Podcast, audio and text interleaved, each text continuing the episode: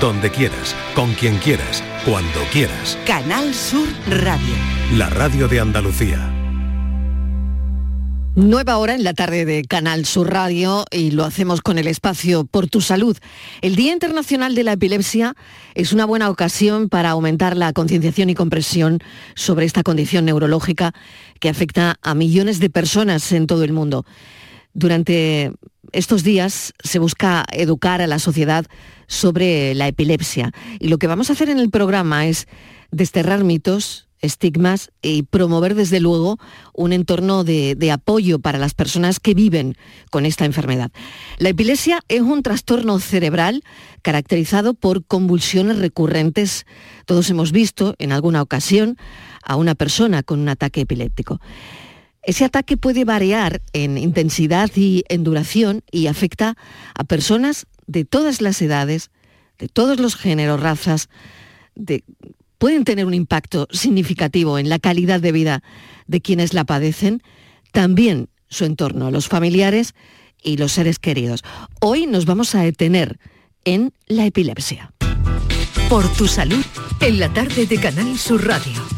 Y queremos hablarles también de una exposición, La salud mental a través del arte. Patricia Torres, bienvenida. Hola Mariló, buenas tardes. Desde hoy hasta el 23 de febrero tendrá lugar en el Centro Cívico La Sirena esta exposición en un espacio social y cultural organizado por ASAN Salud Mental Sevilla junto al Hospital Psiquiátrico Penitenciario de Sevilla para dar visibilidad a la salud mental utilizando el arte como herramienta principal. A lo largo de estas dos semanas se podrá disfrutar en el patio central del Centro Cívico de un total de 20 obras, tanto cerámicas como pictóricas, realizadas artesanalmente por personas con problemas de salud mental que se encuentran en el Hospital Psiquiátrico Penitenciario a través de los eh, diversos talleres artísticos que se realizan en el centro. Gracias a estos talleres y al trabajo que se realiza en los mismos, las personas usuarias utilizan el arte como método de expresión, fomentando así su creatividad y su autonomía personal. Será mañana, martes 13 de febrero, a las once y media en el propio centro cívico cuando se realizará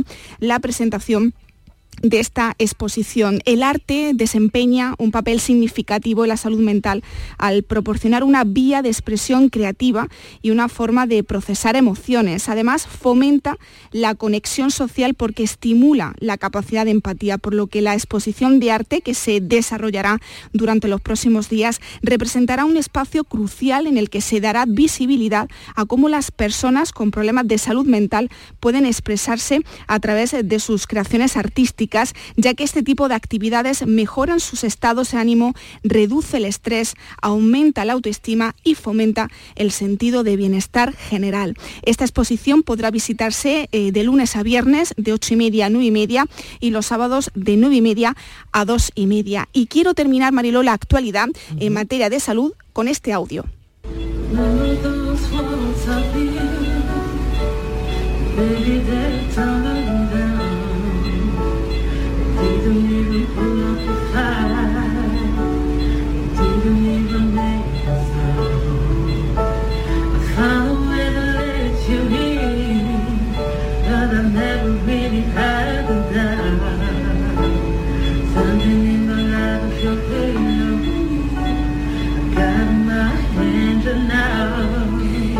Escuchando a la doctora Aisha Edoye, se ha hecho viral después de que trascendiera un vídeo en el que canta la canción Hello de Beyoncé a un paciente mientras se le hace efecto la anestesia.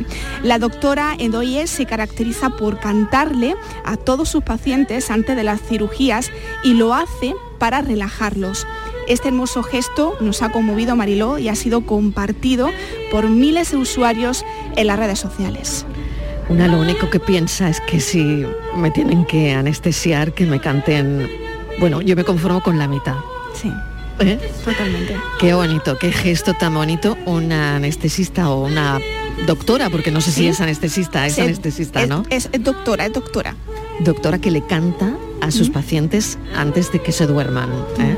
antes de que entren para bueno, pues para operarse, ¿no? Sí. Está claro. Bueno, pues que nos toque alguien así, qué bien, Patricia Torres. Muchas gracias. Un abrazo. Gracias. gracias, un saludo. Estos son nuestros teléfonos 95 1039 105 y 95 1039 16. Viral, desde luego, ¿no? Esa doctora que le canta a sus pacientes como han oído, ¿no? Bueno, vamos a hablar de la epilepsia esta tarde. Los teléfonos los acaban de oír y el 670 94 30 15, 670 940 200 por si quieren dejar un mensaje de audio. Voy a presentar a la doctora Fátima Damas, que es neuróloga del Hospital Universitario Virgen de Valme. Doctora Damas, bienvenida, gracias por acompañarnos.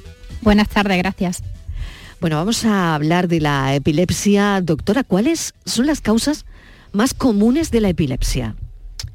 Bueno, las causas dependen un poquito de la edad, ¿vale? Eh, lo podemos dividir en grandes grupos, una causa es la genética, eh, otra la estructural y otra es desconocida. Dentro de la genética, ya digo, depende un poquito de la edad. Em, son alteraciones genéticas y es habitual que haya otros miembros de la familia que también estén afectados por esta, por esta enfermedad y suele aparecer en la primera época de la vida. Otra causa son las estructurales, que ahí tenemos un amplio un amplio grupo porque se pueden deber a diferentes causas, tumores, eh, lesiones vasculares, inflamaciones, em, problemas que haya habido durante el parto, posparto. Eh, malformaciones congénitas, enfermedades neurodegenerativas y eso sí se puede dar a, pues, a lo largo de toda la vida. Eh, algunos, dependiendo de la causa, pues algunos traumatismos al nacer o algunas infecciones connatales pueden dar lugar a una epilepsia en las primeras etapas de la vida los tumores se suelen dar en, adultos jóvenes, entre los 40 y los 50 años. Y las enfermedades vasculares pues, y las enfermedades neurodegenerativas son causas de frecuente de epilepsia ya en tercera edad. ¿Y, cuáles son los diferentes tipos de, de, convulsiones? Porque hay maneras diferentes de convulsionar, ¿no? Y yo no sé si eh, ustedes lo diferencian no es fácil a veces. no es claro, porque he pensado que no debe ser fácil, ¿no? Pero que, pero que sí que hay diferentes tipos de, convulsiones, ¿no? Claro, y además muchas crisis epilépticas no son convulsivas. Que eso, también dificulta más el diagnóstico, ¿no? Que se presentan eh, de otra forma. Claro se suele presentar como alteraciones visuales, incluso alteraciones sensitivas o alteración de la, realidad, una, incluso como una sensación de pensamiento impuesto y repetitivo. No siempre tienen que ser motoras, Convulsiones. Qué curioso. ¿Y cuál es el proceso diagnóstico para la epilepsia, doctora? Fundamentalmente la historia clínica hay que sentarse tranquilamente, hablar con el paciente y los familiares, porque es verdad que en muchas crisis epilépticas los pacientes pierden la conciencia y no pueden aportar ninguna información, ningún dato. Y aquí la presencia de los familiares pues, es crucial. Hacer una historia clínica detallada, tranquila, preguntando pues todo lo que no, las, dudas que no pueda surgir para poder llegar al diagnóstico y después, claro, nos, utilizamos también otras herramientas, ¿no? Otras herramientas ya en el hospital. Eh, pues ya sea neuroimagen, como una resonancia, un TAC, un electroencefalograma, dependiendo ya de si queremos indagar un poquito más o, mm, necesitamos a lo mejor alguna herramienta de medicina nuclear, si tenemos pensamiento de, hacer, de pensar en terapia quirúrgica, pero básicamente una historia clínica, es lo que mm, nos lleva a un diagnóstico correcto de esta enfermedad. ¿Y aquí se enfrenta, doctora Damas, una persona en su día a día que tiene epilepsia, en, su vida cotidiana, en su vida diaria? Eh, me imagino que hay distintos grados también, no sé si lo llaman grado o cómo lo llaman, pero eh, ¿cómo, cuál es mm, esos problemas a los que se enfrentan esas personas con epilepsia? Pues son muchos y no fáciles. Los primeros personales, porque el paciente tiene que aceptar la situación y no es fácil porque es verdad que hoy en día eh, sigue siendo un estigma y cuando decimos una persona tiene una epilepsia, en, el trabajo ya están cerrando puertas. ¿Vale? Entonces no es fácil. La persona primero lo tiene que aceptar, eh, tiene que tener también un buen apoyo familiar para aceptar esta situación y influir pues, en todos los aspectos, a nivel personal, laboral, es muy importante hacer hincapié, por eso eh, es verdad que hay que diferenciar muy bien lo que son crisis epilépticas y epilepsia. ¿Vale? Porque el diagnóstico de una y otra pues implica, tiene unas repercusiones legales, tanto a mm, una simple donación de sangre, a la hora de, realizar tus profesiones, a la hora de conducir, mm, y no es fácil, no es fácil llevarlo en ese sentido. ¿Hay, hay factores de riesgo eh, específicos que aumenten eh, la posibilidad de desarrollar una epilepsia? ¿Nos puede pasar a cualquiera? Sí puede pasar a cualquiera, pues ya digo, para diferentes causas. Eh, hay una causa que es genética, que si en la familia hay antecedentes familiares, pues siempre hay una cierta predisposición, dependiendo del tipo que sea, si sea autosómica dominante, autosómica de recesiva o, incluso mutaciones puntuales que haya. Y mm, después hay cierta enfermedades o ciertos síndromes que, que, puede condicionar, también hereditarios, que puede condicionar la aparición de epilepsia. Eh, factores de riesgo, personas que, por ejemplo, que hayan tenido traumatismos, que hayan tenido enfermedades cerebrales, todo eso son también factores de riesgo para tener o para desarrollar el día de mañana una epilepsia. Un golpe, doctora, un mal golpe, no, un golpe, sino un mal golpe. Sí. ¿Puedes desarrollar epilepsia? Sí, puedes desarrollar una, epilepsia, digamos, aguda, un traumatismo cráneoencefálico por una conmoción cerebral, una irritación cerebral, puede producir una epilepsia Mm, aguda y no siempre tiene por qué eh, mm, derivar eso un tratamiento continuado de por vida y, desarrollar una epilepsia crónica, digamos una epilepsia pues puntual, temporal. Eh, hablamos de meses de tratamiento, porque el, paciente a lo mejor ha tenido una, conmoción cerebral, un traumatismo cráneoencefálico, ha debutado con crisis epiléptica, se decide poner tratamiento y a lo mejor al cabo de los seis meses o al año se retira y no tiene por qué tener más crisis. Pero si es verdad que si ese traumatismo es grave, si es grande y ha dejado un daño estructural a nivel cerebral, eso sí puede desarrollar ya una epilepsia mm, para el resto de vida que haya que tratar durante, bueno, pues casi toda la vida, ¿no? Exactamente. Y doctora Damas, voy eh, a la pregunta del millón, lo de las pantallas, eh, estar mucho tiempo frente a la pantalla, nuestros hijos que están con, juegos de, la Play, em, el móvil todo el día, en fin. ¿Esto puede generar epilepsia? Es la pregunta del millón, porque yo sé que ha habido mucho debate en torno a esto no es que lo genere, es un desencadenante en aquellas personas que son predisponentes. En una persona que tiene una epilepsia, y sobre todo aquellas epilepsias fotosensibles, si, hace, si hay un estímulo luminoso intermitente y continuado, sí puede desencadenar epilepsia. Pero no es que lo, provoque, sino que lo puede desencadenar en aquellas personas que ya por sí tienen una epilepsia. Exactamente, porque la persona ya venía así. Exactamente. Es decir, si yo estoy 20 horas delante de una pantalla y no tengo ese problema, no me va a dar un ataque epiléptico. No. Pero, pero sí, sí tengo un problema de base y, no ha debutado, puedo debutar con él, ¿no? Exactamente, digamos que son factores desencadenantes, no factores de riesgo para desarrollarlo, sino de factores que desencadenan por una predisposición ya a una enfermedad que una persona ya tiene. ¿Cuál es el papel del estilo de vida? Porque aprovecho para preguntarle esto en el manejo de la epilepsia. ¿Cuál es? Incluso no lo sé si ah, la dieta juega un papel importante también aquí. El estilo de vida es crucial porque el paciente, ya digo, aparte de concienciarse de lo que tiene, porque es verdad que tiene que no restringir, digamos, tiene que amoldar o cambiar su estilo de vida, ¿no? Eh, eh, tiene que ser un estilo de vida general saludable, respetar las horas de sueño, porque mucha epilepsia, eh, uno de los factores desencadenantes es la privación de sueño. Entonces, este podría ser otro, las pantallas, la privación de sueño, otro, ¿no? Exactamente. El alcohol es otro factor de riesgo perdón, un factor desencadenante ¿no? para provocar las crisis epilépticas. Entonces, una persona debe de tener un, estilo ¿El estrés, doctora, perdón? El estrés también puede ser otro. El estrés también. Exactamente. Los cambios de horario. No es decir, voy a dormir ocho horas, pero si duerme ocho horas, dos en la siesta, cuatro eh, horas seguidas, despierta, estas dos horas despierto y vuelvo otra vez a dormir. No, necesita un descanso nocturno prolongado y continuo. Eh, no, no es suficiente dormir ocho horas a lo largo del día sino descansar. Y doctora, como neuróloga, ¿qué pasa en el cerebro? ¿Qué se cortocircuita? Por, por preguntarle de alguna manera, que puede explicarnos exactamente qué pasa en el cerebro para que haya para que exista la epilepsia, para que se desencadene la epilepsia, para que una persona mm, convulsione de la manera que a veces hemos visto que ocurre? Digamos que se puede se podría explicar como que es un campo lleno de, cables, ¿no? Y, esos cables se pueden pelar y son susceptibles a que cuando cambia la energía que hay alrededor de ellos, pues mm, manden estímulos o manden em, e, electricidad, ¿no? que se alborota, digamos, en, ciertos en sitios determinados y eso provoca cortocircuitos y hace pues que haya una excitación, una hiperexcitación en, en las células, las neuronas cerebrales y eso es lo que provoca pues esta crisis epiléptica. ¿Y está en algún sitio del cerebro? en todo el, todo el cerebro. De hecho, dependiendo de la localización donde se, se provoque, se inicie, eh, la crisis es diferente a una o a otra. Dependiendo de la localización en la que tenga ese foco inicial, pues la crisis se manifestará así. Si la zona occipital, la zona posterior del cerebro, pues aparecerá posiblemente con un inicio, una alteración visual, ya ese tipo de destello. En la zona parietal, lateral de cerebral, pues puede ser por alteraciones sensitivas. Dependiendo del sitio donde se inicie, la clínica, la epilepsia o la crisis epiléptica se iniciará también de forma diferente.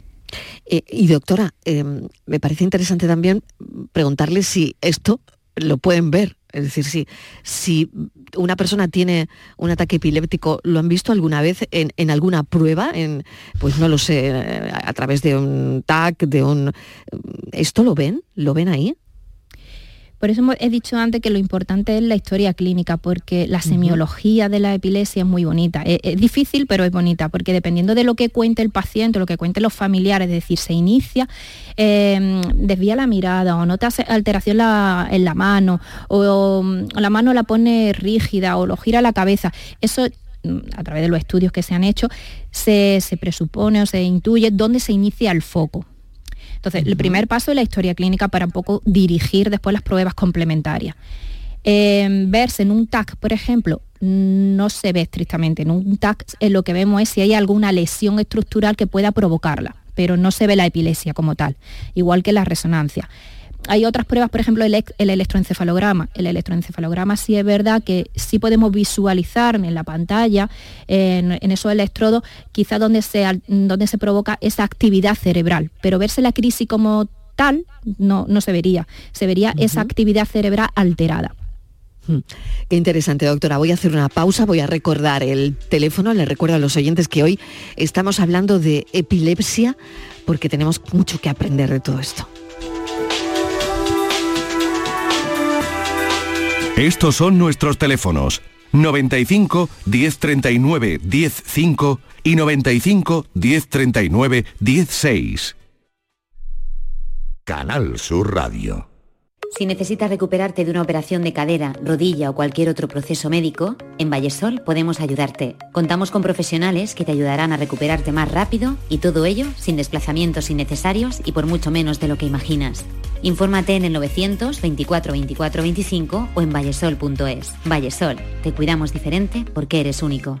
Bienvenidos a Sacaba. Mil metros de electrodomésticos con primeras marcas. Grupos Whirlpool, Bosque y Electrolux. Gran oferta en frigoríficos. Combi Corbero en blanco y no frost por solo 359 euros. Y solo hasta fin de existencias. Solo tú y Sacaba. Tu tienda de electrodomésticos en el Polígono Store en calle nivel 23 7. Sacaba.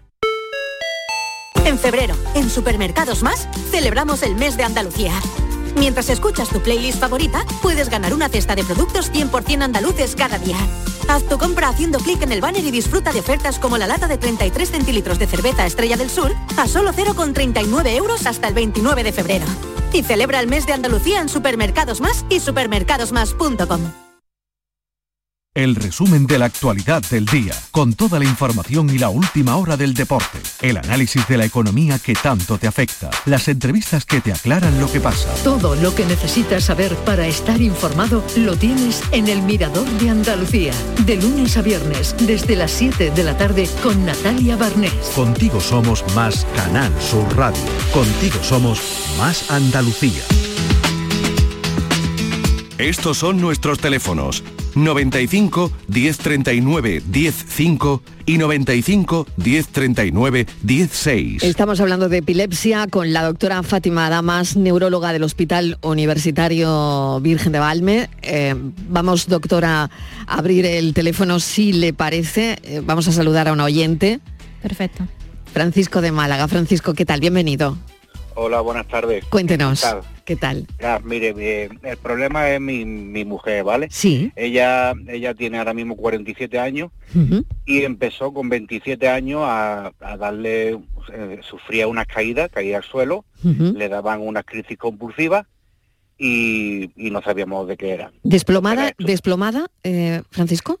Como que sí, ella se desplomaba, se desplomaba, pero sin, sin, sin tener, sin, sin ni siquiera eh, encontrarse mal, nada, no se lo esperaba. De, repente, ¿no? De repente se desplomaba al suelo y convulsionaba. Bien. Entonces, la han estado estudiando neurólogos y ella ha probado todos los tratamientos que hay de epilepsia y, no, no ha habido ningún resultado bueno. Entonces el neurólogo lo que nos cuenta es que esto es un cuadro vasovagal o crisis convulsiva, eh, crisis, sí, cinco, cinco pales, crisis cinco pales. Y, y no hay tratamiento para eso, no hay mm, lo que el neurólogo nos cuenta que ya que para eso no hay ningún tratamiento, no hay nada. Entonces, ella está ahí y esto le pasa, pues le puede pasar en un mes hasta tres, cuatro veces, más o menos, en un mes, cada mes. Eh, un, por ejemplo, un cambio de temperatura eh, le, le, ocurre. Eh, un sobresalto de algo o algún problema o algo es un desencadenante. Entonces, vamos, yo lo quería comentar a la doctora. Muy bien. Muy bien. Pues muy bien, muy bien, Francisco. Eh, a ver, la, doctora como neuróloga, mm, pues ¿qué, piensa sobre, sobre este caso? Doctora, doctora Damas. Sí, buenas tardes. Eh, a ver, primero es saber el diagnóstico exacto, ¿no? Porque si es verdad que si no es epilepsia, es normal que no responda a los tratamientos antiepilépticos. Creo que he escuchado que podría ser síncopes vasovagales o incluso síncopes convulsivos, ¿no? Sí. Vale. Los síncopes convulsivos, sí es verdad que hay muchos factores que lo puedan desencadenar, eh, factores emocionales, por eso eh, a lo mejor el, estrés podría ser una causa, incluso bajadas bruscas de, tensión arterial, por el tema del que ha comentado de, de los cambios de temperatura.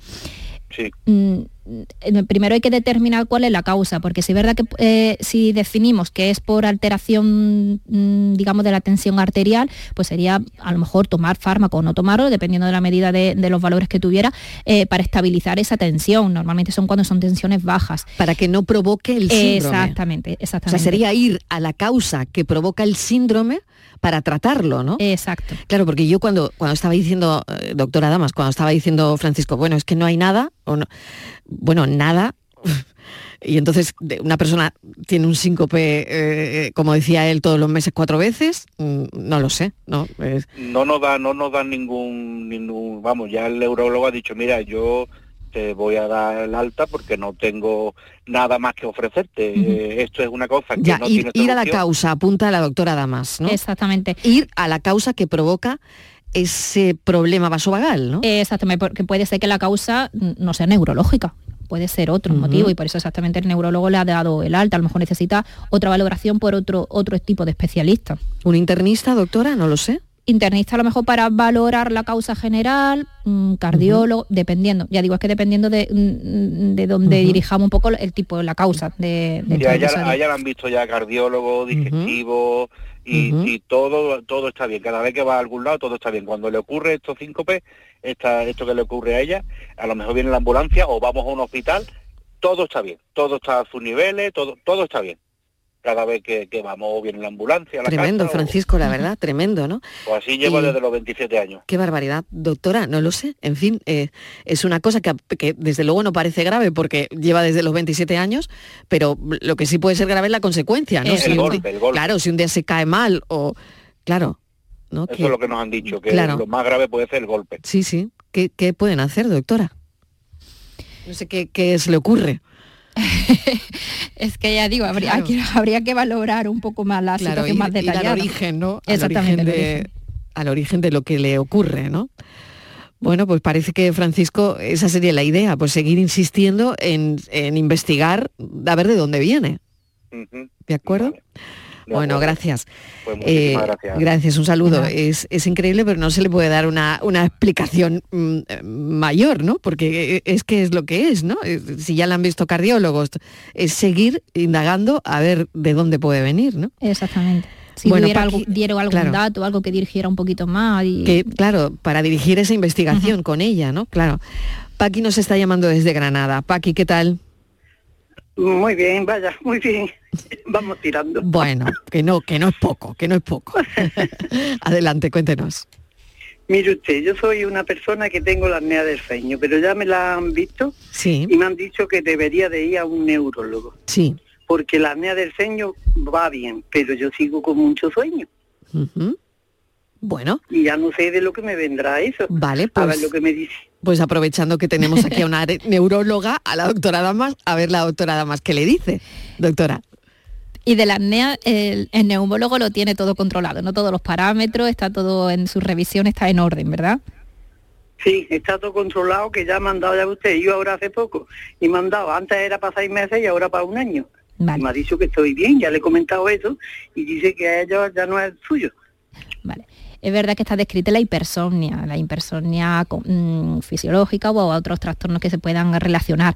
Y Mucho el, sueño, ¿no? Hipersomnia, exactamente. muchísimo sueño. Eh, y el tema del SAOS o de la apnea nocturna es uno de los factores, pero bueno, puede que ahora, ahora tiene el mismo sueño que tenía al principio, antes de ponerse la, la CEPA o la máquina durante la noche, o ha mejorado no, algo. Ahora tengo, ahora tengo más sueño. ¿Más sueño Antes todavía? me daba, pero no era tanto, podía yo soportarlo. Pero ahora es que me da, y cuando me da no puedo soportarlo, tengo que acostarme o sentarme uh -huh. porque no puedo con él. Vale. Y usted con ese y sueño estoy que, aburrida. que tiene durante todo el día, si hay momentos que, que está manteniendo Más una conversación, se, se, cae usted, se queda dormida o tiene caídas al suelo? O, pues, no, caída al suelo no, no puedo estar yo y me acuesto, me siento antes. Uh -huh. De caerme, caerme no. Vale. Pero con mucho sueño que ya digo a mi marido, ya estoy, y hay veces que me dan más que otras, que a lo mejor estoy para acá o para allá con sueño, pero hay momentos que me da, hay ratos que me da muy fuerte. Cuando está más tranquila o cuando hay menos estímulo, supongo, ¿no? Cuando está... El no, yo qué sé, cuando le parece, como yo digo, que, que, yo estoy, a lo mejor estoy, que digo, tengo sueño, pero puedo soportarlo, uh -huh. puedo hacer cualquier cosilla o para acá o para allá. Pero hay un momento que digo, ya me está dando que ya no soy dueña de mí. Vale. Uh -huh. A ver, por lo que cuenta usted no parece que haya ni, ninguna afectación tampoco neurológica asociada, sino simplemente la, la, somnolencia ¿no? durante el día. Habría que descartar algunas alteraciones metabólicas o en sangre, problemas de tiroides o falta de vitaminas que también pueden provocar esa somnolencia y que el problema que tenía antes de respirar por la noche lo haya acentuado durante un tiempo, se haya ahora controlado con la máquina, pero hay que descartar otras causas. Y esa que he comentado sería, podría ser alguna de ellas. Y eso que tengo que decírselo a la médica de cabecera y sí. que me ha dicho usted que me haga analítica. No, hace, no hace que... falta que vaya a ningún especialista a priori. Una analítica general para valorar tiroides, fatal de vitaminas, eh, son causas que podrían justificar esta, esta somnolencia o este sueño durante, durante el día para descartarlo, anemia, falta de hierro, son, son algunas de las causas. Digamos que eso es el escalón inicial. Si todo es normal, pues ya habría que indagar en otros temas, pero lo principal es... Sí ahora estoy, sabe usted, que estoy que he tenido una caída y estoy como con ansiedad, ¿sabe usted? Uh -huh. Bueno, pues y eso tampoco el, ayuda, el ¿no? Claro. aquí, claro, todo eso tampoco ayuda. Bueno, el lunes voy a ir a mi doctora de cabecera sí. y ya se lo comentaré todo. Muy bien, pues claro. mucho ánimo, Paqui, mucho ánimo y, Gracias. y un abrazo. ¿Qué dice usted que una analítica general que me haga? Sí, usted le comenta su caso a su médico de cabecera, que seguro que si valora la situación, él, él sabrá lo que pedirle. Pero oye, una analítica general para descartar alteraciones de tiroides, falta de vitamina, falta de hierro, anemia, que son algunas caus causas que pueden provocar esta somnolencia o este cansancio en general. Un saludo, Paqui, muchísimas Muchas gracias. gracias. Un beso. Un, un beso. abrazo, cuídese. Recordamos el teléfono del programa por si quieren hablar con la neurona, con eh, la neuróloga Fátima Damas. Estos son nuestros teléfonos. 95 1039 105 y 95 1039 16. 670 94 30 15 por si quieren dejar un audio 670 940 200. Volviendo a la epilepsia, doctora Damas, ¿qué precauciones deben tomar las personas con, con epilepsia para prevenir lesiones durante una convulsión? bueno, yo le digo precauciones que debe tomar una persona que ya tiene la epilepsia o incluso las personas que, que trabajan con ella, las personas que están eh, alrededor.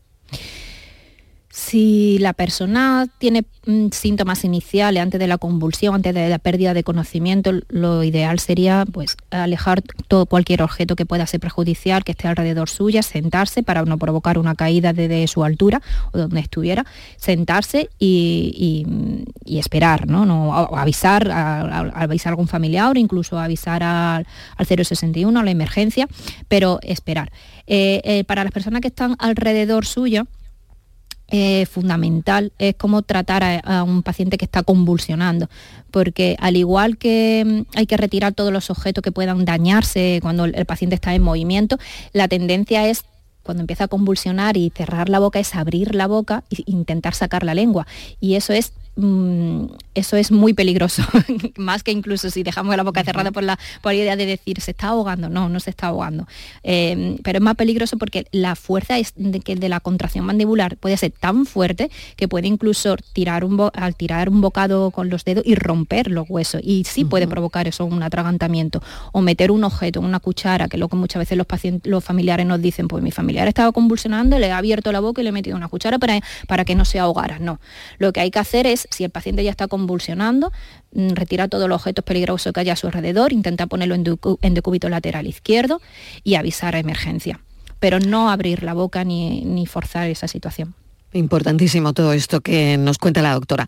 ¿Hay señales, porque le pregunto esto al hilo de la respuesta, ¿hay señales de advertencia de una convulsión inminente? Sí, normalmente si son crisis focales, digamos, que tienen prodromo, los pacientes pueden ser mm, síntomas diversos. Algunos pacientes pues se nota como una sensación de malestar en el estómago y, antes de perder la conciencia. Entonces esos pacientes ya que saben que todas sus crisis empiezan así, cuando empiezan a tener esa sensación, pues ya digo, se retiran todos los objetos, llaman a emergencia, incluso a lo mejor se toman una pastilla que tienen en caso de, inicio de las crisis para, para intentar abortarla, ¿no? Y mm, puede ser diverso, puede ser, ya digo, una aura, una aura sensitiva que es lo que llamamos, de esa sensación de malestar, una alteración visual o algunos ligeros movimientos en los brazos, en las piernas, antes o previo de la pérdida de conciencia. Pues esto es importantísimo, ¿no? Em, los niños con epilepsia, ¿hay diferencia, doctora? Por supuesto, me imagino que los tratamientos, mm, sin duda, ¿no? Sí. Pero mm, ¿Qué diferencias hay entre la epilepsia de un niño y de un adulto? sobre todo el diagnóstico, porque cuando un niño empieza a convulsionar, los diagnósticos que se hacen de las patologías que pueden provocar la epilepsia en, los niños es diferente a los adultos. En, los niños hay que valorar otra, otra entidad de otras causas. Eh, como me he dicho antes, los tumores, enfermedades neurogenerativas, todo eso son más frecuentes pues, en adultos jóvenes o en personas ya eh, de tercera edad. Pero en los niños hay que valorar sobre todo síndromes, eh, alteraciones, eh, problemas que haya habido durante el parto, posibles infecciones, posible mm, traumatismo, otras pero sobre todo el diagnóstico la diferencia, porque el tratamiento sí es verdad, pero lo que varía muchas veces son las dosis. El tratamiento es similar, un fármaco se utiliza en infantil como en adulto, pero sobre todo lo que hay que valorar son los Mm, las causas, los diagnósticos del tipo de epilepsia si es diferente, digamos. ¿Y cuál es la perspectiva a largo plazo para las personas con epilepsia? En términos, doctora, damas de, de control, de, de calidad de vida en un futuro, ¿qué perspectiva tienen estos pacientes? Normalmente se controla muy bien. Cerca del 70% de los pacientes están controlados con fármacos. Eh, hablamos de un 30% aproximadamente de epilepsia refractaria. Refractaria es aquella epilepsia que necesita dos o más fármacos para, mm, para controlarse y alguno de ellos, desgraciadamente, no se controla. Y ya optamos por otras opciones, por ejemplo, quirúrgicas pero el pronóstico de, mm, si hablamos de, control de las crisis es, bueno, hablamos de un 70% aproximadamente. Importantísimo, ¿no? Este dato yo creo que anima bastante, ¿no? A un paciente que ahora mismo eh, lo acaben de diagnosticar, bueno, pues un 70%. Y luego ha hablado usted, doctora, de la opción quirúrgica. ¿Cómo se opera la epilepsia? Hay diferentes técnicas. Está, está la, lo que, la cirugía resertiva, que, lo que hace es, em, digamos, resección o seccionar lo que es el área cerebral donde se producen las crisis y la cirugía funcional. La cirugía funcional eh, a veces es un poco más invasiva, que es mm, ya no solamente una zona donde se produzca eh, el foco, que suele ser más pequeño, sino ya hablamos de una afectación de áreas cerebrales perdón, más grande para evitar la propagación. Pero a fin de cuentas es quitar, digamos, esa zona que produce la epilepsia. Y después está otra cirugía, que es la de colocación de dispositivos como la estimulación del nervio del vago, que em, digamos que ese dispositivo em, nota cuando hay esa alteración o esa hiperexcitabilidad cerebral y provoca como una descarga que hace acortar la crisis epiléptica. Fíjese, ¿no? Qué importante, ¿no? Acortar eh, manejando, pues, evitando esa descarga de la que hablábamos en el cerebro, ¿no? Eh, se acorta de alguna forma y eso hace que se evite la convulsión. Exacto. Es muy curioso, la verdad. La investigación, esto me lleva a preguntarle, doctora Damas, por la investigación, ¿no? Mm, me imagino que la manera en la que se trata la epilepsia es diferente a como se hacía hace años e incluso em, de forma quirúrgica, bueno, pues ya acaba de hablar de, de los avances, ¿no? Sí, además en el, ámbito de la epilepsia en los últimos años estamos viendo una mejoría, una, progresión, nuevos fármacos que hemos estado durante mucho tiempo estancados, que no salían fármacos en el mercado que pudiéramos proporcionar a nuestros pacientes y es verdad que en los últimos años dos, tres fármacos eh, ya lo tenemos a nuestra disposición para esos grupos de pacientes que no teníamos que ofertarle. Mm, la verdad que en ese, en ese sentido sí se ha visto una, una progresión, una mejoría. Desde luego, ¿no? Porque fíjese, ¿no? Tratamientos que me imagino, me imagino que antes tenían muchísimos efectos secundarios, ¿no, sí.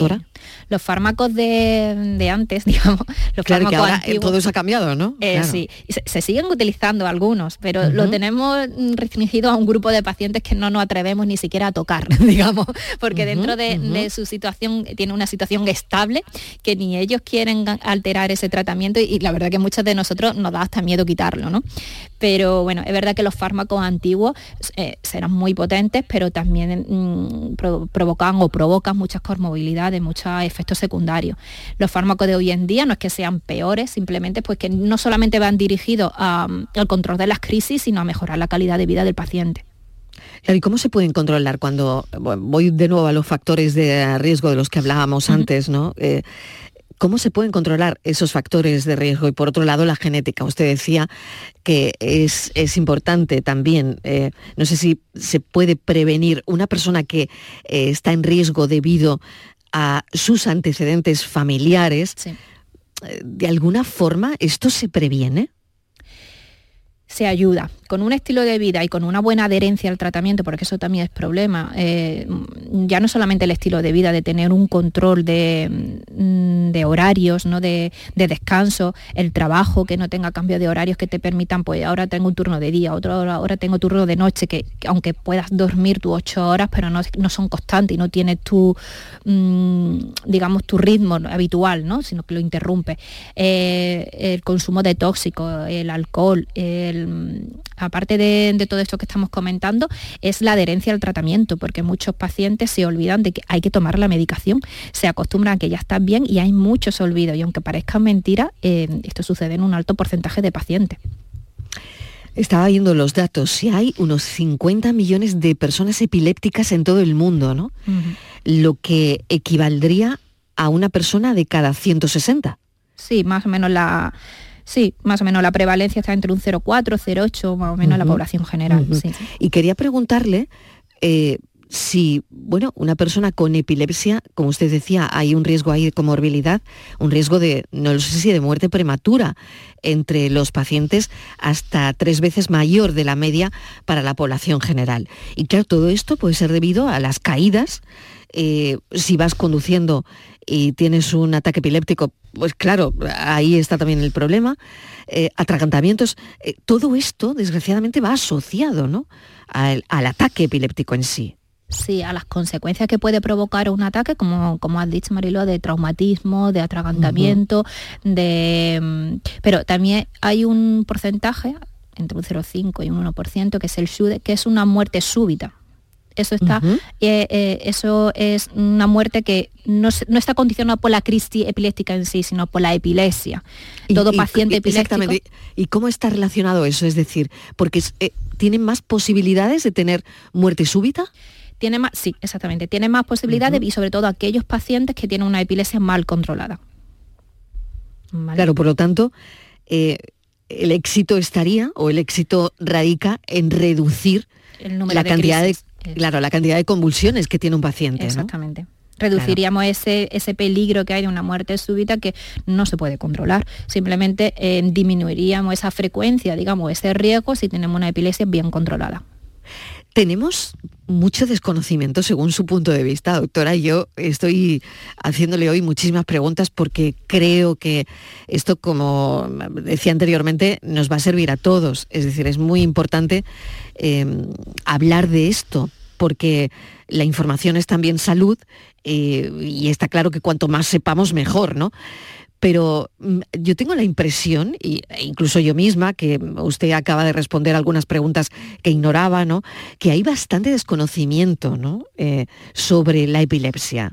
Y bastante mito también. Eso, sí. Yo creo que también porque da un poco de miedo el saber de, este tipo de, enfermedad, ¿no? Porque desde siempre ha cerrado muchas puertas y, ha dado como a la población cierto miedo de, indagar o de, aprender de ella. Pero es verdad que en este punto eh, las, asociaciones están ayudando muchísimo, muchísimo, porque aparte de informar, eh, forman y a los pacientes. Y no informan solamente de su enfermedad, sí que no, lo forman a, saber cómo desarrollarse en su, en su día a día y a la hora de ayudarle a buscar un trabajo, a la hora de ayudarle a relacionarse, a ver la situación, a ver su vida que, sigue para adelante, que no, que simplemente, bueno, no simplemente, es, no es poca mm. cosa, pero mm. amordar y cambiar algo, algunas cosas de su, de su vida para intentar hacer las cosas más fáciles, que mm. sea más llevadero. Mm. No existe ninguna forma completamente segura de, evitarla, ¿no? pero sí eh, se pueden tomar medidas, muchas medidas que hemos hablado aquí para disminuir las crisis. ¿no? Y, bueno, pues ahí está la investigación, los tratamientos nuevos que, mm, bueno, que están dando pues eso, ¿no? Hay pacientes que han mejorado mucho con estos tratamientos, ¿no? Muchísimo. Digo, últimamente pacientes que tenían crisis diarias, diarias, y que llegan a la consulta con estos fármacos nuevos y decir, doctora o doctor, es que mm, he estado cuatro días sin crisis. Y, y para eso yo eso es un mundo, vaya. Totalmente, pues fíjese, ¿no? los datos y que un día como hoy es importante, bueno, y todos los días, ¿no? Pero, pero saber de esto, porque e, es un problema de salud con efectos muy importantes, ¿no? Mm, eh, sobre todo pues los movimientos eh, espasmódicos, las convulsiones, ¿no? Todos los síntomas que, que conocemos, ¿no? Y que luego hemos visto cómo las consecuencias también eh, pues van más allá, son psicológicas en algunos pacientes, ¿no? Exactamente, porque mm, afectan su día a día. Digo, a nivel profesional, eh, no todos los, pacientes que tienen epilepsia se pueden dedicar a lo mejor a la profesión que en realidad quieren desarrollar o a la hora de conducir. El hecho de tener una crisis convulsiva eh, te limita a estar un año mínimo sin coger el coche. Entonces, eso tiene sus mm. repercusiones también. Mm. Bueno, pues muchísimas gracias, doctora. ¿Me dicen que tengo una llamada? Ah, Marimar de Sevilla, vale, pues la atendemos porque estábamos casi despidiendo a la doctora, pero nos ha entrado en el último momento. Eh, Marimar, adelante, ¿qué tal? Buena, Buenas. yo mi pregunta era mm, una persona que tiene una crisis única y mm, a ver, mm, con el tema de la conducción. Sí. Eh, ¿Qué pasa ahí? ¿Qué pasa? Es una crisis conductor profesional, ¿no? Es mi hermano. ¿De, de mercancía pesada? ¿O de... Sí, bueno, pesada no, pero es... No es un vehículo propio, que era un vehículo. No, no, propio no, es que trabaja en un... En una empresa, en una empresa con un camión. sí, eso, pero que transporta mercancía, me refiero. Y tuvo una crisis una vez. Una crisis única. Única una vez en su vida. Vale. Sí. Vale. Vale, si es una crisis una crisis convulsiva y no está diagnosticado como epilepsia, por eso al principio de, la entrevista eh, he dicho que es importante mm. diferenciar crisis epiléptica de epilepsia, ¿vale? Si es una crisis convulsiva única y no está diagnosticado de epilepsia como tal, eh, al tener, al ser un conductor profesional tiene que estar al menos cinco años sin conducir, ¿vale? Cinco años sin conducir. Cinco años. Si fuese eh, un vehículo propio, lo limitamos simplemente a seis meses. ¿De acuerdo? eso sería eh, si fuera un coche. Claro, coche por eso de uso mm, personal, pero, cuando ya estamos hablando de conductor profesional para mercancías pesadas o transporte de personas o transporte de mercancías de, mm, no sé, de, como me ha dicho que está en una empresa, si es de material o de fruta, comida, o sea, eh, estamos hablando ya de, mm, de, perdón, de transporte de materias, son cinco años. Cinco años sin conducir, ¿no? Muy bien. ¿Puede conducir con tratamiento o no? es que si se supone que es una crisis convulsiva única y no está diagnosticado de epilepsia, no tiene por qué tomar tratamiento. Por eso le pregunto si está diagnosticado o no. Es que es diferente. Sí, mm. sí. Bueno, muy pues interesante la pregunta. Tome nota, Marimar. Gracias, ¿eh? gracias. Muy interesante esta pregunta, porque también hay un... Claro, lo que ha dicho la doctora. Fíjese, ¿no, doctora? Este es el desconocimiento del que yo le decía. Eh, no sabíamos esto, no sabíamos cuánto tiempo tiene que estar una persona que tiene un ataque esporádico de epilepsia sin conducir porque sea su trabajo, porque sea transportista, porque todo esto es un desconocimiento total y, la verdad es que le agradecemos enormemente que haya estado con nosotros doctora Fátima Damas, neuróloga del Hospital Universitario Virgen de Valme. Gracias, un saludo. Muchas gracias. Bueno, una pausa y la pregunta de hoy es si ¿puede ser un síntoma que te duelan las articulaciones después de hacer ejercicio de algo? ¿De qué podría ser síntoma el que te duelan las articulaciones después de hacer deporte? La tarde de Canal Sur Radio con Mariló Maldonado. Cada mañana, desde bien temprano, estoy aquí ante el micrófono para contarles la realidad de Andalucía, cómo se despierta, cómo vive, con toda la actualidad, para que estén informados el entretenimiento que ya saben que nos gusta, nuestra mirada sobre lo que sucede.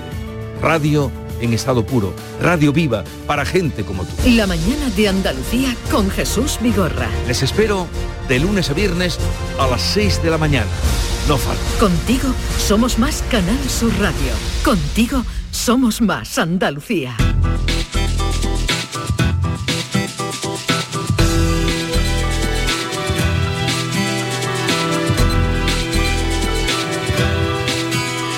La pregunta de la tarde, 10 minutos y llegamos a las 7 en punto, ¿de qué puede ser síntoma que te duelan las articulaciones después de hacer ejercicio? A ver si, bueno, eh, nos dan algún rumbo. Eh, la doctora Lorito Carmona, reumatóloga y directora científica del Instituto Salud Musculoesquelética. Gracias, doctora Carmona, por atendernos y contestarnos nuestra pregunta. ¿Cuál sería la respuesta? Hola, buenas tardes.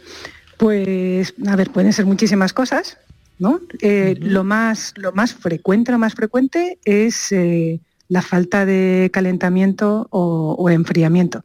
¿Vale? Esa suele ser lo más frecuente.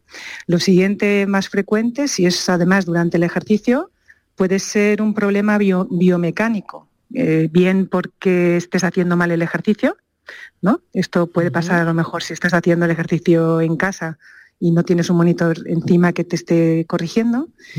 Eh, o puede ser porque tu cuerpo no es simétrico y a lo mejor mm, tienes una rodilla más cargada que la otra porque tienes la, eh, una pierna más corta que la otra. ¿no? Eh, también puede ser por sobreuso, porque estás haciendo siempre el mismo ejercicio o también puede ser porque ya de base tengas una artritis o una artrosis y entonces, pues claro, la articulación ya no está, no está bien y al hacer ejercicio, por ejemplo, al apoyar las manos en el suelo, pues tienes más probabilidad de que, se te, que el dolor mm, continúe más, ¿no? no solamente en el momento en que apoyes. Y ya por último, que haya una lesión. Eso ya es lo que intentamos que, no sea, pero que también puede ser, puede ser un síntoma de eso. Así. Interesante. Y doctora, ¿se puede distinguir entre el dolor muscular normal después de hacer ejercicio y el dolor que podría indicar una lesión en las articulaciones? ¿Se puede distinguir este tipo de dolor? Eh, sí, lo primero es el lugar porque muscular está más en el centro, entre las articulaciones. Por ejemplo, eh, me duele el brazo, no es lo mismo que me duela en la muñeca o que me duela el codo, que que me duela entre el codo y la muñeca, que sería más muscular. ¿vale? El muscular es la agujeta, que esos son microlesiones pues, que nos ocurren casi todos cuando no hemos utilizado los músculos en mucho tiempo. ¿no? Ese es fácil y ese es recuperable e incluso se puede evitar y hasta y hasta sienta bien, quiero decir, que, que significa que estás utilizando bien el, músculo. Y cuando ya está más cerca de la articulación, ahí es donde ya podemos tener más riesgo. Y lo que nos indica si está viendo algo malo es que se prolongue en el tiempo. Si es solamente durante el ejercicio, pues bueno, algo estarás haciendo mal o simplemente es que no está suficientemente eh, caliente, ¿no? Claro, claro, esa era la pregunta también, ¿no? Eh, primero, ¿habrá medidas preventivas que una pueda tomar para reducir el riesgo de experimentar esos dolores en, las articulaciones después del ejercicio? Pero ¿cuándo cuándo hay que preguntarle al médico o cuándo tengo que acudir al médico o preocuparme porque veo que, bueno, que hago ejercicio y después de hacer ejercicio me siguen doliendo las articulaciones. Pues bueno, yo creo que hay algunos signos de, alerta que deberíamos conocer todos. Uno es el tiempo, ¿no? Si dura más de una semana, pues es que algo no está yendo bien, ¿no? Luego, eh, la intensidad, si es insoportable, es que tampoco algo, igual hay una fractura ahí, ¿no? Eh, otra cosa que eh, es muy significativa es si empeora con el ejercicio, es, entonces es que tampoco, tampoco es, probablemente sea una lesión. Porque normalmente el ejercicio lo que hace es mejorar todo lo que son pues, problemas biomecánicos o problemas de agujetas. ¿vale? Y, ya si el dolor se acompaña de mareo, pues entonces es que ya está habiendo una cosa, eso ya es raro, súper raro, ¿no? Pero sobre todo el tiempo, la intensidad y que no mejore al hacer el ejercicio.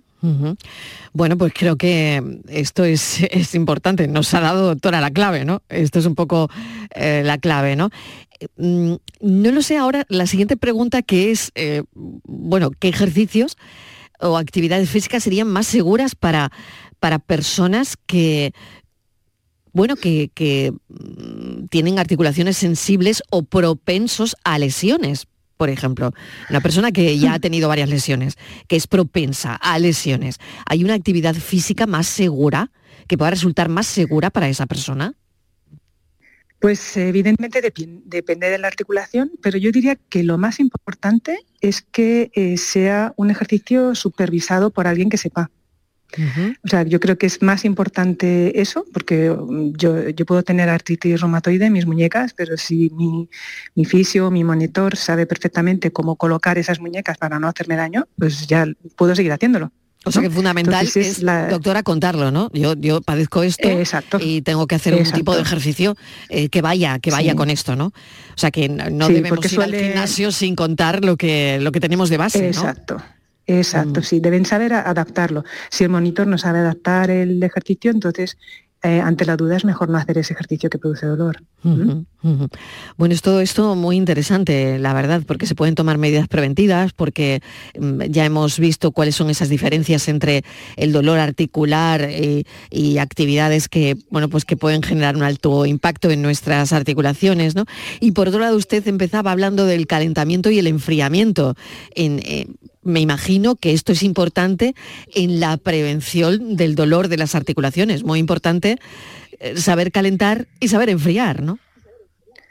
Eh, pues sí, porque uno no se puede poner a hacer lo más fuerte del ejercicio sin haber calentado un poco antes, porque la probabilidad de, torcerse la articulación es muy grande, sí. Doctora Carmona, pues le agradecemos enormemente eh, que nos haya contestado la pregunta de que puede ser síntoma que te duelen las articulaciones después de hacer ejercicio. Eh, la verdad es que nos ha dado bastantes opciones de esa respuesta. Gracias, un saludo, doctora Carmona, reumatóloga y directora científica del Instituto Salud Musculoesquelética. Gracias. Gracias a vosotros. Un saludo.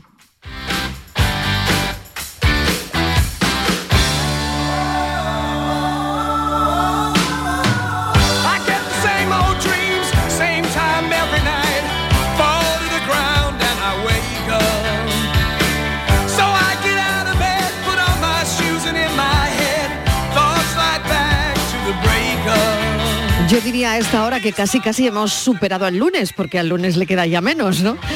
Bueno, muchísimas gracias por estar ahí, por escucharnos. Mañana a las 4 volvemos a contarles la vida.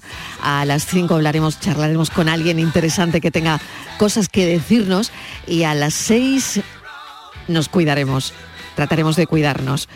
Gracias, un beso enorme. Adiós, se quedan con Natalia Barnés y con El Mirador. Adiós.